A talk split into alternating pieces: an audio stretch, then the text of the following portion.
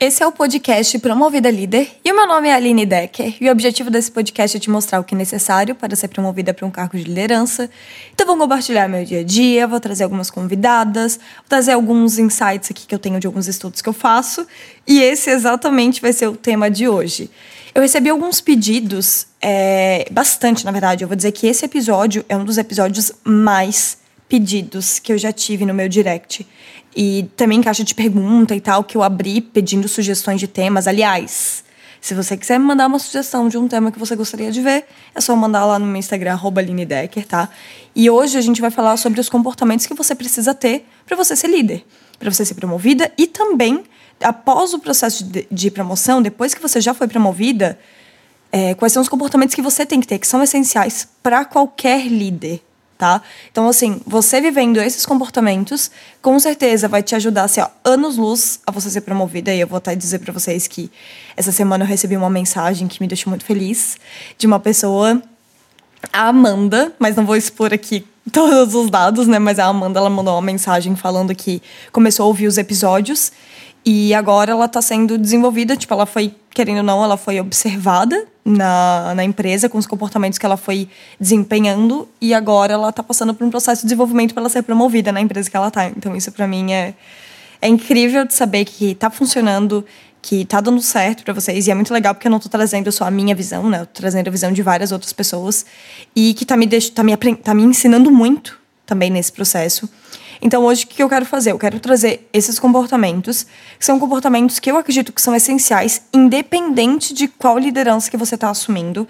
São comportamentos realmente essenciais. E com isso também eu quero compartilhar aqui esse episódio. Então, esse vai ser um episódio papel e caneta na mão, literalmente. Não vai dar para ouvir só por ouvir, assim. Vai ser um episódio que você vai precisar anotar, porque eu vou compartilhar aqui um aprendizado que eu tive com a leitura de um livro que eu li, que ele fala sobre. O nome do livro, especificamente, é Inteligência Emocional na Formação do Líder de Sucesso, que é do Daniel Goleman, mas eu não vou falar especificamente da inteligência emocional. Isso eu vou falar em um outro momento, em um outro episódio.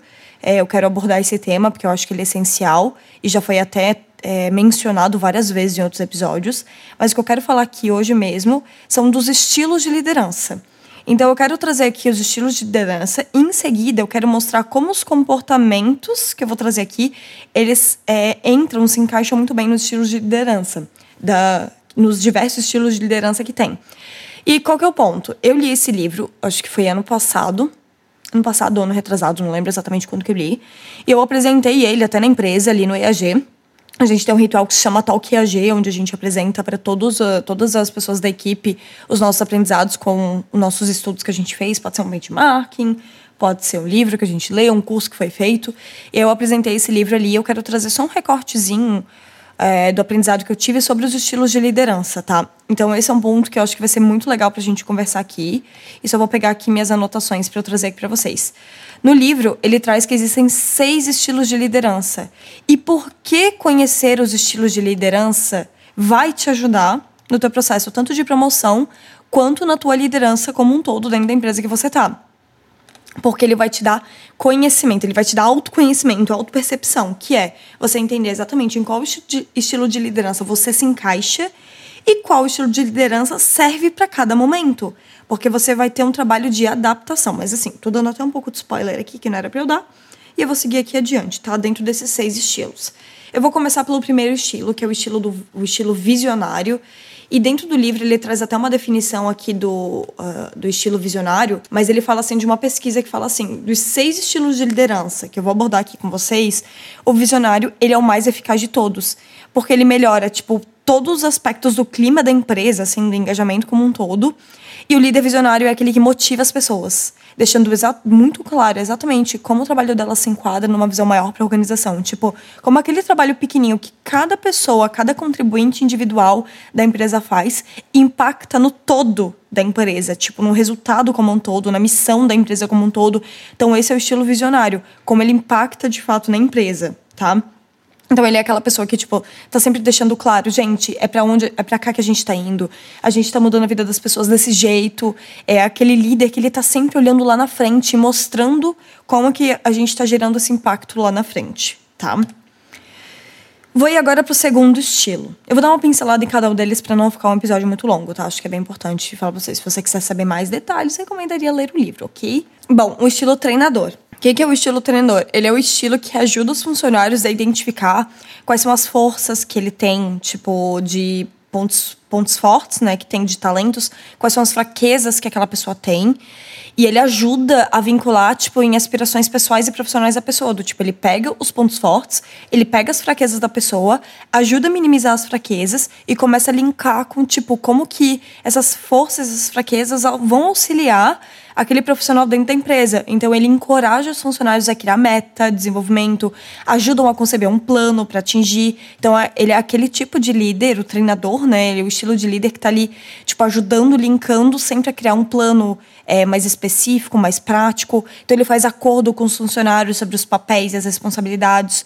Aí ele fala, tipo, exatamente é, quais são as responsabilidades que devem ser cumpridas e qual vai ser o plano a ser desenvolvido para atingir essa é, esse objetivo no final das contas. Ele dá muita instrução, dá muito feedback.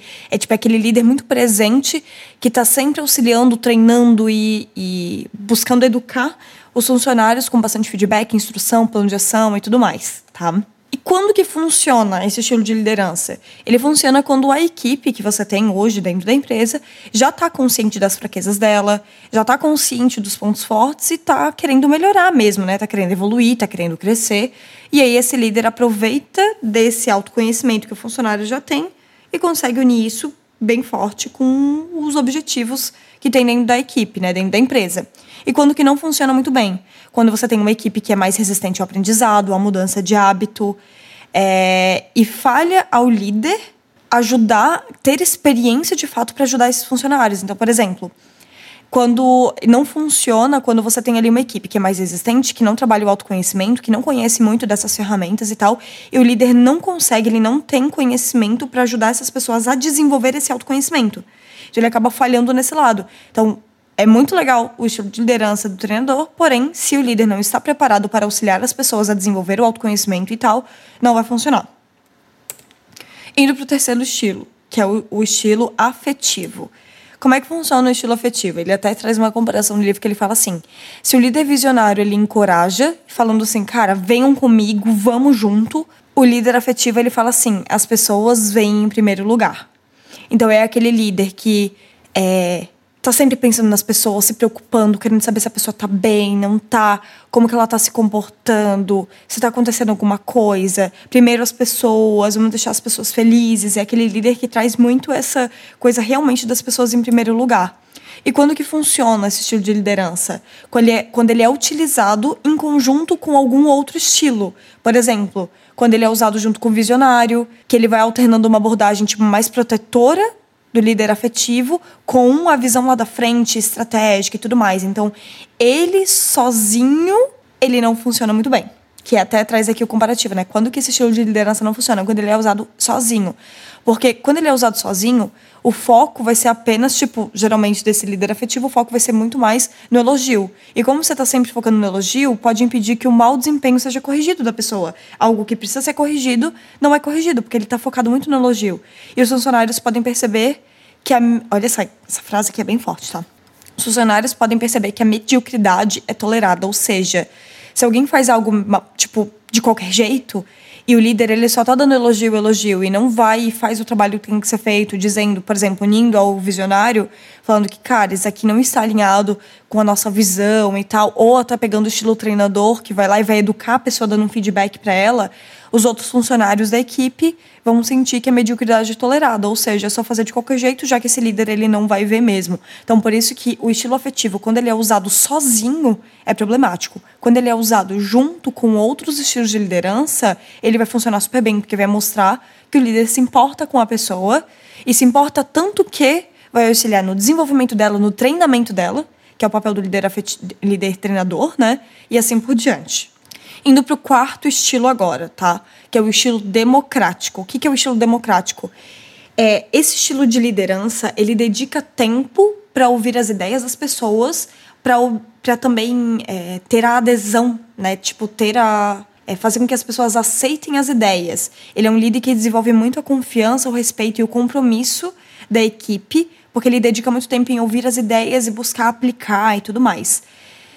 E aí o que, que ele faz? Ele deixa com que os trabalhadores eles tenham influência também nas decisões que afetam a meta, que afetam o objetivo da empresa. Então, ele deixa com que as pessoas tragam sugestões, tragam ideias e influenciem também nessas decisões. E o líder democrático ele aumenta bastante a flexibilidade e a responsabilidade da equipe, né? Torna a equipe mais flexível quando tem uma mudança que vai acontecer e também com mais senso de dono, né? Mais responsabilidade sobre o resultado final. Então, o que, que ele faz? Ao ouvir as preocupações dos funcionários, esse líder ele vai aprendendo o que precisa ser feito para manter o engajamento e a moral da equipe elevada. E quando que funciona esse estilo de liderança? Quando o próprio líder ele está inseguro a melhor direção é, que deve ser tomada e ele vai precisar de ideias. Por exemplo, cara, a gente tem uma meta para bater, mas eu não sei exatamente tudo que a gente precisa fazer para chegar nesse objetivo. E aí ele precisa de mais ideias da equipe, brainstorming mesmo, né, que a gente chama no dia a dia, né, ter mais ideias, pedir sugestão da equipe e tudo mais. E quando não funciona esse estilo de liderança, quando os funcionários eles ainda não possuem instrução ou competência suficiente para propor, propor ações que de fato possam levar ao objetivo final. Então, por exemplo, é, quando, por exemplo, você pega uma pessoa que acabou de entrar na empresa e que ela tem um nível júnior ainda, né? Ela nunca trabalhou com marketing, por exemplo, nunca trabalhou com vendas e tal. E aí você pede a sugestão para ela de uma, uma decisão extremamente estratégica que deve ser tomada para chegar no objetivo final. Muito provavelmente a ideia dessa pessoa não é, ela não vai estar preparada, ela não vai ter instrução suficiente, competência suficiente para dar uma sugestão que realmente vai fazer sentido. Então, tipo, é importante analisar isso que talvez não funcione quando você peça ajuda para pessoas que ainda não têm uma maturidade suficiente para aquilo.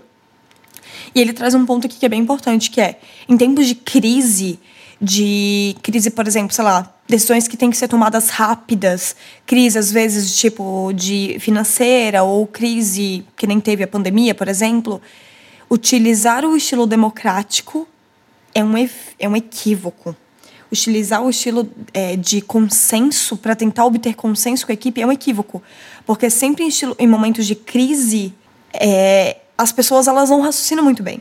Porque elas estão sob uma pressão, elas estão sob medo, então elas nunca vão dar sugestões que realmente vão favorecer algo que faça sentido.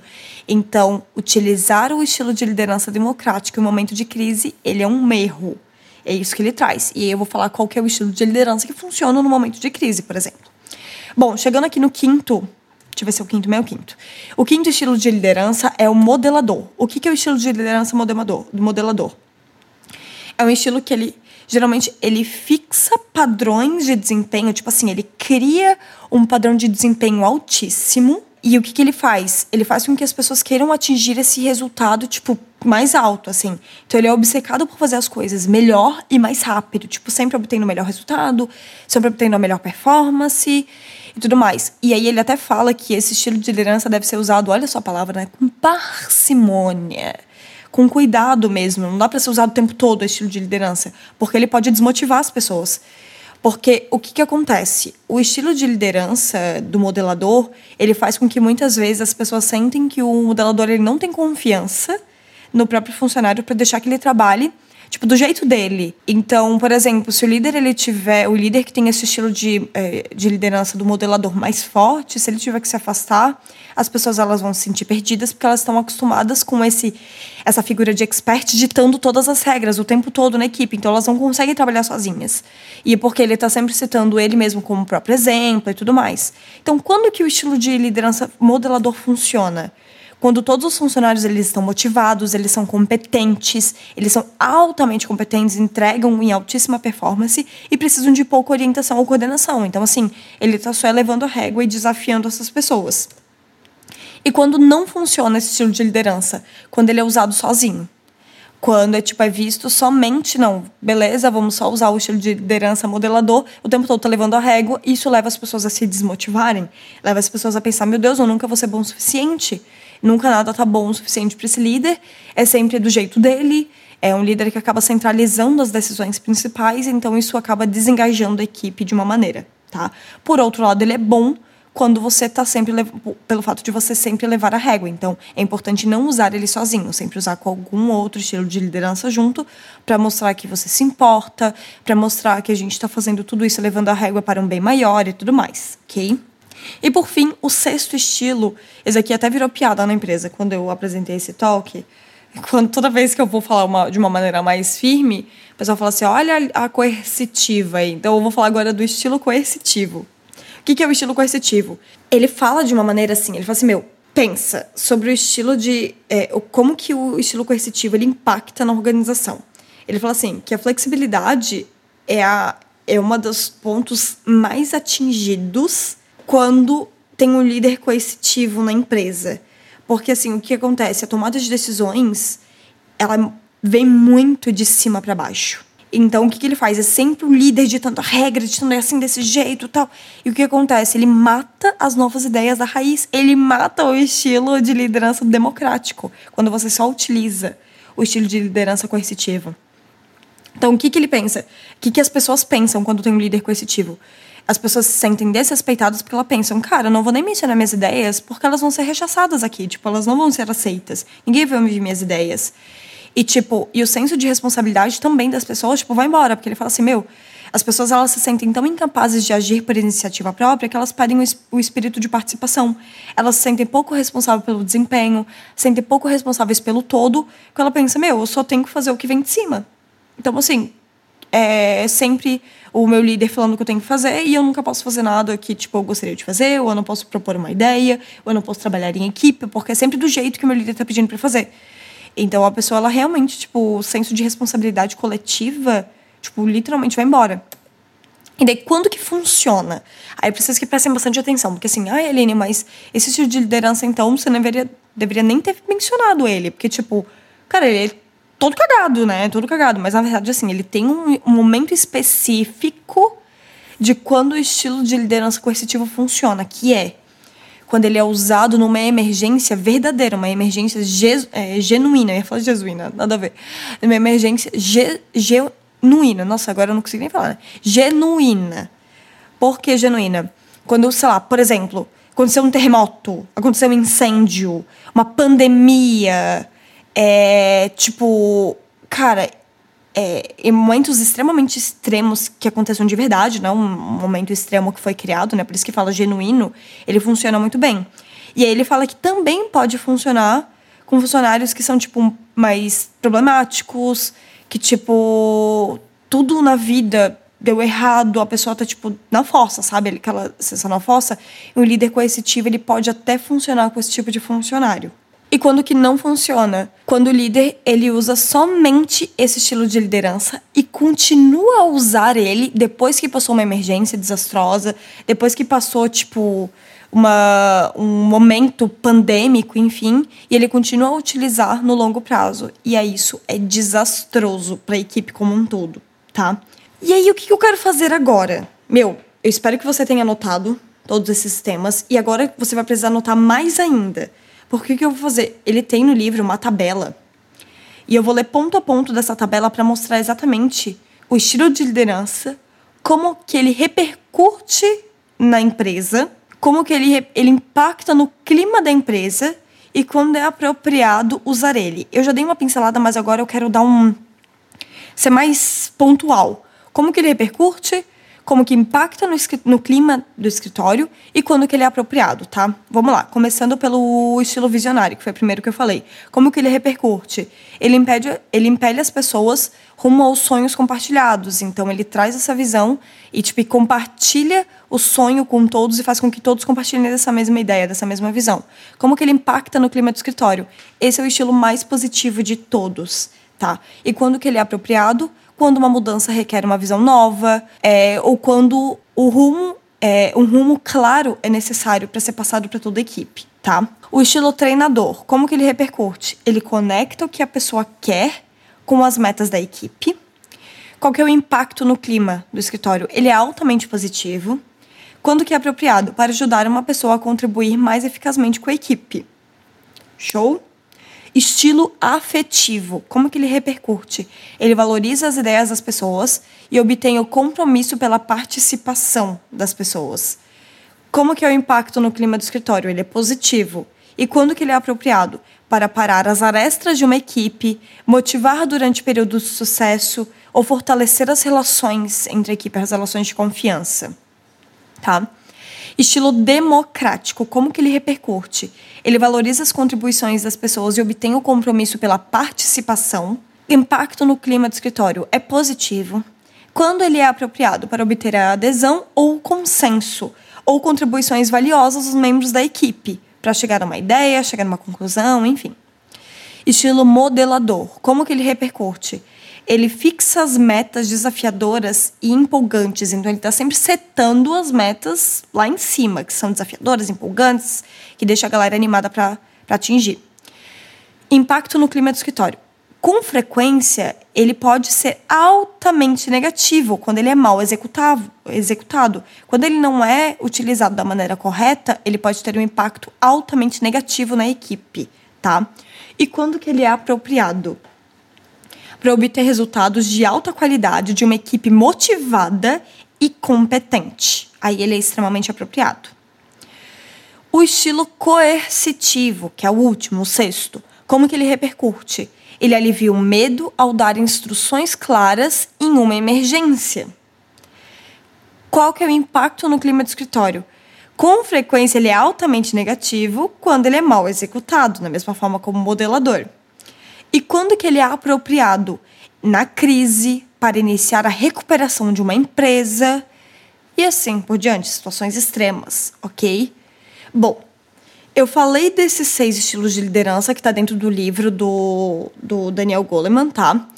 E agora eu quero falar assim, pra gente conseguir, qual que é o pulo do gato disso tudo, né? É, o pulo do gato desses, de, de todos esses estilos.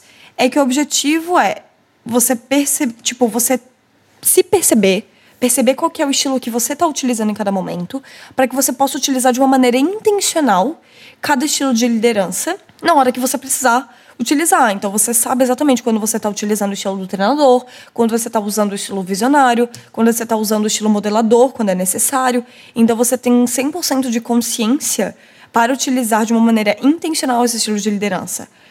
Porém, todavia, entretanto, é, como a gente viu aqui, cada estilo de liderança especificamente, ele tem um momento específico para ser usado, né?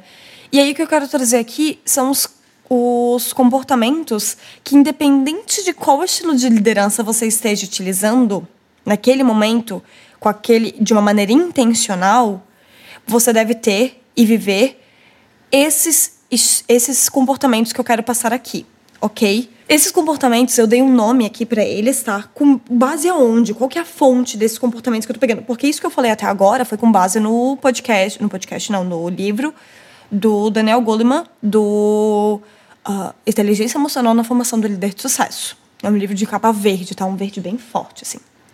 E aí, o que eu quero falar aqui para vocês agora? São com base na experiência que eu tive, conversando com outros donos de empresa, conversando com o próprio Marcelo, conversando no dia a dia, enquanto eu estou agora num processo de promover pessoas, desenvolver novas lideranças dentro da minha equipe. Então, eu estou percebendo quais são exatamente os comportamentos que, cara, independente do estilo de liderança, qualquer pessoa que quer ser promovida e qualquer pessoa que já foi promovida e já exerce um cargo de liderança deve ter. Então eu separei aqui oito comportamentos que eu nomeei de 4 As e 4 Cs. Então esses oito comportamentos são os 4 As e os 4 Cs que eu quero passar aqui para vocês, tá? Dá para estar chamado de método. Mas se forem usar, nomeiem para mim, hein? Foi eu que desenvolvi esse, esses nomes aqui, os 4 As e os 4 Cs, ok? Aline Decker. Aquelas, né? Bom, vamos lá. Eu vou falar de cada um deles pontualmente, tá? Os 4 As e os 4 Cs. O que, que é cada um deles? Começando pelo primeiro A, que é a autenticidade. Qual que é o ponto da autenticidade?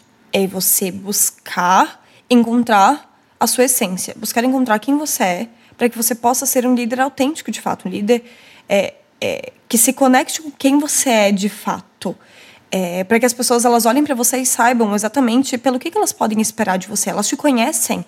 Você é uma pessoa previsível no ponto de vista de que as pessoas elas sabem como que você se comporta, porque você é autêntico, você não está fingindo ser algo que você não é. E aí toda vez que você for utilizar um estilo de liderança, você vai utilizar estilo de liderança de uma maneira autêntica, do tipo, você sabe que você está fazendo isso porque você tem que fazer, você é autêntico com isso. Só que para você conseguir ser autêntico de fato, você precisa se conhecer. Você precisa trabalhar o autoconhecimento e entra no segundo A.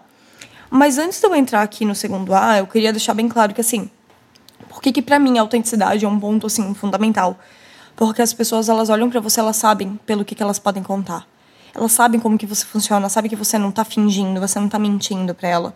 Você tá sendo autêntico. E quanto mais autêntico a gente é, mais eu vou usar um termo aqui, que é aquele termos bem utópicos, né, que a gente vê o tempo todo, mas são bem utópicos, mais feliz você se sente, porque você não está rompendo a tua essência para deixando de ser quem você é para ser algo que você não é. Você está cada vez buscando ser quem cada vez mais quem você é de fato. E até me perguntei, eu fiz esses dias até um stories falando sobre isso, e eu até perguntei assim, cara, você se considera uma pessoa autêntica? E aí eu fiquei refletindo essa pergunta para mim mesma. E qual é a conclusão que, conclusão que eu chego? Que todo santo dia eu sou cada vez mais autêntica. Porque todo santo dia eu descubro algo novo sobre mim, que se conecta com quem eu realmente entendo que eu sou, e eu fico cada vez mais autêntica. Todo santo dia eu sou uma pessoa mais autêntica. Cada dia que passa eu sou mais autêntica. Por quê? Porque eu tenho o segundo A. Qual que é o segundo A? O autoconhecimento, que é uma busca incessante Duvido uma pessoa falar assim, meu Deus, eu tenho pleno autoconhecimento sobre eu mesma. Eu falo assim, meu Deus, gente, você virou um Buda. Então, transcendeu, porque assim, o autoconhecimento é uma busca constante, de fato. E o que, que envolve o autoconhecimento? É você conhecer quais são os, os seus próprios, são os seus próprios valores. Conhecer aquilo que faz você tomar as decisões para você mesma. Sabe? É você olhar e falar assim, cara, um valor para mim é lealdade. Tipo, eu sou leal às pessoas. E eu tomo decisões com base na lealdade. Se eu entender que alguém não está sendo leal comigo, eu vou desfazer esse relacionamento. Porque isso é um valor para você que você não abre mão. E sabendo quais são os seus próprios valores, e você olhando para os valores que a empresa que você trabalha hoje, é, olhando para esses valores e vendo que você se conecta com esses valores, que faz sentido com os seus valores pessoais, você defende esses valores da empresa. Porque no final das contas, é, o líder ele é um guardião da, dos valores da empresa, um guardião da cultura da empresa. E quando você tem autoconhecimento e você se conhece e conhece os próprios valores, você consegue defender os valores da empresa de uma maneira muito mais simples. E aí o que, que acontece? Você trabalhando o seu autoconhecimento, você conhece quais são suas forças, você conhece quais são suas fraquezas, e dessa maneira, você consegue definir quais são seus pontos fortes. E o que, que você precisa fazer para diminuir as suas fraquezas que você tem mesmo. E sabendo das suas forças, você vai cada vez mais focando em trabalhar naquilo que você é realmente bom. E naquilo que você não é tão bom, você vai buscar pessoas complementares a isso. Pessoas da sua equipe que vão ser complementares a você. E tudo mais, sabe? Então, assim, o autoconhecimento, ele é uma base. Literalmente uma base para isso. Ok? Aí eu vou trazer agora o terceiro A o terceiro A que eu nomeei aqui, dos comportamentos que todo líder deve ter, é ativação. Ativação é uma palavra que vem até de um estudo que a Gallup fez, que é para você entender quais são os seus pontos fortes, de fato. E um dos pontos fortes que até é o meu segundo ponto forte dentro de uma é uma posição ali de que tem o mais forte, o mais fraco, enfim, é ativação. O que que é ativação? Cara, você toma frente, você quer ver a coisa acontecendo, então você vai lá, você toma frente, você tem iniciativa para isso. Você tem senso de dono em pensar que, cara, isso aqui tem que acontecer. Então eu vou sumir a frente para isso aqui acontecer. Eu não posso deixar a peteca cair. Eu tenho que realmente fazer o que tem que ser feito para que isso aconteça. Então é aquele, aquele tipo de liderança, aquele tipo de pessoa que, tipo, toma iniciativa, tem senso de dono, olha e fala assim, cara, isso aqui tem que fazer. Então, tem alguém mais adequado para ser feito? Não, não tem. Então eu vou pegar com as ferramentas que eu tenho e vou fazer isso acontecer de fato, tá? Agora indo para o quarto A, tá? Quarto e último A para a gente entrar nos quatro Cs. O quarto e último A eu nomeei ele como atenção. E o que, que é atenção? É atenção consciente, é atenção plena. Atenção plena ao escutar uma pessoa ao escutar alguém da equipe, é trabalhar a escuta mesmo. Eu estou escutando, eu estou tendo atenção com aquilo que está sendo dito para mim, atenção com uma reunião que está sendo conversado na reunião, eu estou tendo atenção, eu estou presente ali, ouvindo o que está sendo discutido para que eu consiga entender ao ponto de vista de cada pessoa. É trabalhar a empatia, ter atenção. Quando você é uma pessoa atenciosa, tem uma atenção sobre o que o outro está te dizendo, você trabalha a empatia e você está tendo atenção, está plenamente ali ouvindo e não está invalidando o sentimento do outro. Porque uma pessoa que não tem atenção, ela vai querer falar por cima daquela pessoa, ela tá só querendo esperar o momento em que ela vai poder falar, ou seja, ela não tá ouvindo porra nenhuma, não tá tendo atenção em nada. E quando você é uma pessoa empática, Você ouve com atenção. Você dá atenção àquilo e a devida importância para aquilo que está sendo dito. Você estuda sobre pessoas para que você tenha cada vez mais atenção. É um ouvinte assíduo mesmo. E pelo fato de você estar prestando atenção, você consegue fazer as perguntas certas. E não perguntas que não precisavam ser feitas porque você não ouviu algo que já foi dito para você. É aquele, aquela pessoa que tem atenção no que foi dito e na hora que ela vai fazer uma pergunta, ela faz uma pergunta daquilo que faltou na resposta ou daquilo que ela realmente quer saber, porque ela prestou atenção. Ela não faz uma pergunta só porque ela quer fazer. Ela faz uma pergunta porque ela entende que ela precisa obter uma resposta sobre aquilo, porque ela está presente, 100% presente, dando atenção para aquilo que foi dito. Ok? Então, recapitulando os quatro As que eu falei. Primeiro deles, autenticidade. Segundo, autoconhecimento. O terceiro, ativação. E o quarto, atenção. E agora eu vou entrar para os quatro Cs, ok? Quatro Cs. O primeiro deles, coerência. A coerência tem tudo a ver com a autenticidade, tem tudo a ver com autoconhecimento, tem tudo a ver com atenção, tem tudo a ver com ativação. Então, todos esses aqui, eles estão totalmente corre é, correlacionados um com o outro. O que, que é a coerência? É integridade. É você ser íntegro com a sua palavra, você cumprir a sua palavra, ser coerente com a equipe, ser transparente. Quando você fala algo para a equipe, você mantém aquilo que você disse. Você não fala uma coisa para uma pessoa, depois para outra você fala outra versão, e aí você fica um líder, uma pessoa incoerente no final das contas. Coerência é você, não é você ser irredutível, do tipo, ah, se eu tive uma opinião, então não posso mudar. Não, não é isso. Mas é tipo você ser coerente, do tipo, se eu falei algo para você, eu vou cumprir a minha palavra. Vou fazer aquilo que realmente a gente combinou. E ser coerente é ser coerente com, aquela, com a minha autenticidade também. Eu sou coerente com aquilo que eu realmente sou. Porque, cara, a gente percebe de longe quando uma pessoa ela não está sendo coerente com quem ela de fato é, quando ela não está sendo autêntica, quando ela não está tendo integridade, do tipo, olha, a gente vai fazer tal coisa até tal data. Se a gente alcançar tal resultado, a gente vai cumprir esse combinado aqui que a gente que a gente está alinhando agora. Cara, e aconteceu aquilo que foi combinado? Ser coerente em cumprir com aquilo que foi falado. Se é até tal data que tem que ser feito, é até tal data que vai ser feito. Sabe? Ser coerente mesmo. Então, esse é o primeiro C. Segundo C, coragem. Coragem para quê, Aline? Vamos lá. Coragem. Coragem para enfrentar os dados e fatos de acordo com aquilo que realmente é. Coragem, cara, deu certo, show de bola. Coragem para enfrentar que deu certo. Quando não deu certo, coragem para enfrentar que não deu certo, com base em dados e fatos, não em algo que eu estou criando na minha cabeça. Com base em dados e fatos mesmo. Coragem para dar feedback. Coragem para reconhecer a equipe também tem que ter coragem. Tem gente que tem muita dificuldade para reconhecer a equipe. Você tem que ter coragem para reconhecer a equipe no final das contas. Ter coragem para dar feedback, coragem para reconhecer, coragem para demitir quando necessário. Porque, assim, se você hoje é um líder, você já foi promovido e você nunca precisou demitir alguém, espera, porque esse dia vai chegar um dia. Sabe? Uma hora vai chegar. Todo mundo vai passar por essa experiência quando é um líder. E não é responsabilidade do RH isso aí, não, tá? O RH é parceiro, mas quem demite é o líder. Porque imagina, Onde é que estaria a tua coerência se você fez tudo o que tinha que ser feito e no final das contas querer emitir o RH? Sabe? De qual é a coerência? Você daí largou de mão na hora de demitir? Você deixou de se importar com a pessoa? Sabe? Então é o líder que demite no final das contas. É coragem para se arriscar. Para se arriscar e se sujeitar ao erro para alcançar um resultado. É coragem para ter senso de dono e brigar para defender a empresa quando for necessário. E brigar para questionar algo quando for necessário. É ter coragem mesmo para fazer todas essas coisas. Ok? Terceiro C. O que é o terceiro C?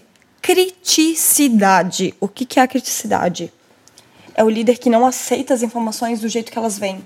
É o líder que questiona, que ele levanta hipótese, que ele busca dados. É uma pessoa que analisa. E para ela conseguir tudo isso, ela precisa de repertório. A gente falou isso no podcast, se não me engano, foi o 12 com a Kate, a Kate Maria da, da ignição. Meu, ela falou sobre a criticidade, sobre essa clareza mental, né? O senso de.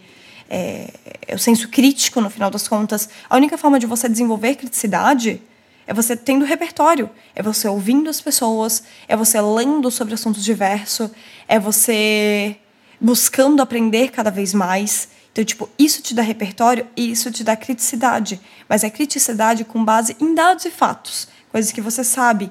E a criticidade também, ela anda muito junto com a coragem, porque, vamos supor, você está numa reunião, foi falado algo dentro dessa reunião que não faz sentido. Você sabe que não faz sentido, porque você já viu que aquilo, é, você já viu uma outra experiência, ou em uma coisa que você leu, enfim, que não faz sentido aquilo que está sendo dito. E aí você precisa de coragem para levantar dados e fatos, para levantar é, e, e, trazer esse ponto de vista dentro da reunião.